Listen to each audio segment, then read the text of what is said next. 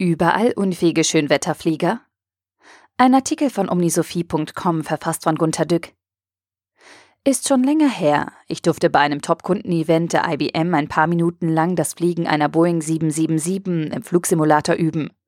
Das ist so teuer, dass eine kleine Zeitscheibe für jeden reichen muss. Aber ich sage Ihnen, das ist ein Erlebnis. Ich bekam sogar hinterher einen Führerschein, der ist im Preis mit drin. Wie geht das Fliegen? Im Prinzip wie beim Auto. Man hat den Steuergriff und die Pedale für die Füße. Anlassen und los. Man darf jetzt nicht beliebig starten und landen. Es gibt ja optimale Vorstellungen, in welchem Winkel man insbesondere wieder runterkommt.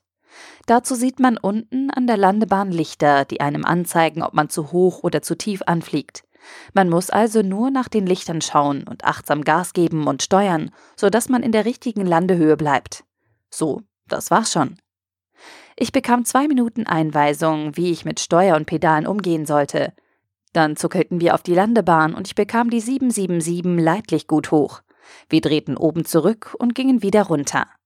Huh, es ist nicht so einfach, nach zwei Minuten Lernen das zu tun, was die Lichter unten anzeigen.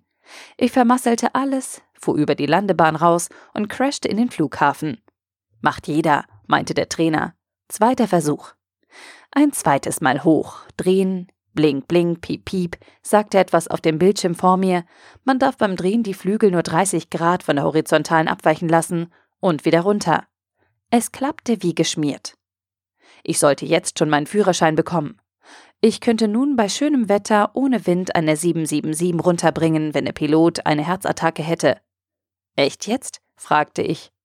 Ja, ich könnte es wohl. Kann ich auch einmal bei schlechtem Wetter fliegen? Der Trainer gewährte es. Wir stiegen erneut auf und der Trainer stellte Sturm und Hagel ein. Oh, jetzt. Wir ruckten körperlich hin und her. Alles wie real. Hagel prasselte auf die Scheiben. Das Flugzeug flatterte. Nun bekam ich eine Ahnung, wozu die vielen Schalter und Blinkleuchten auf dem Cockpit gut sind. Überall piepte eine Art Alarm. Ich ruckte am Steuer. Die Flügel gingen über 30 Grad. Alarm, Alarm, Alarm. Mir wurde ganz schwindelig, die Nervosität stieg. Und als nach einigen Sekunden noch mein Deo komplett versagte, gab ich auf. Da sprach der Trainer für mich quasi ewige Worte. Windstilles Schönwetterfliegen kann man sofort lernen, aber für den Rest muss der Pilot lange Jahre üben und üben und üben. Das war jetzt ein langer Vorspann wie bei einer kirchlichen Predigt. Da wird man in der Vorstellung irgendwo hingeführt und dann, ganz plötzlich, erfährt man, was Jesus damit zu tun hat. Ich will sagen, was bei Piloten offensichtlich ist, erfahren wir heute an, sagen wir jedem verdammten Tag. Wir treffen auf Leute, die soeben gerade die Standards in ihrem Beruf beherrschen und bei jedem Sonderfall fast schon die Nerven verlieren, wie ich im Flugsimulator. Erinnern Sie sich an das Managementbuch des Jahres 2006? In Lean Brain Management schlug ich vor, eine Welt zu erschaffen, in der es nur noch Standardfälle gibt, die durch idiotensichere Rezepte unterstützt würden. In einer solchen Welt könnten dann entsprechend fast alle Arbeiten von angelernten Schönwetterfliegern oder Flachbildschirmrückseitenberatern zum Mindestlohn absolviert werden, ohne jede Erfahrung oder Intelligenz. Ich sehe heute, dass sich die Arbeitswelt enorm wandelt. Viele Leute haben inzwischen fast schon den Mindestlohn und gehorchen irgendwelchen Bildschirmanweisungen. Diese Leute werden hin und her geschoben. Es wird kaum Wert darauf gelegt, dass sie Erfahrungen sammeln und schwierigere Fälle behandeln können. So aber hatte ich das nicht empfohlen.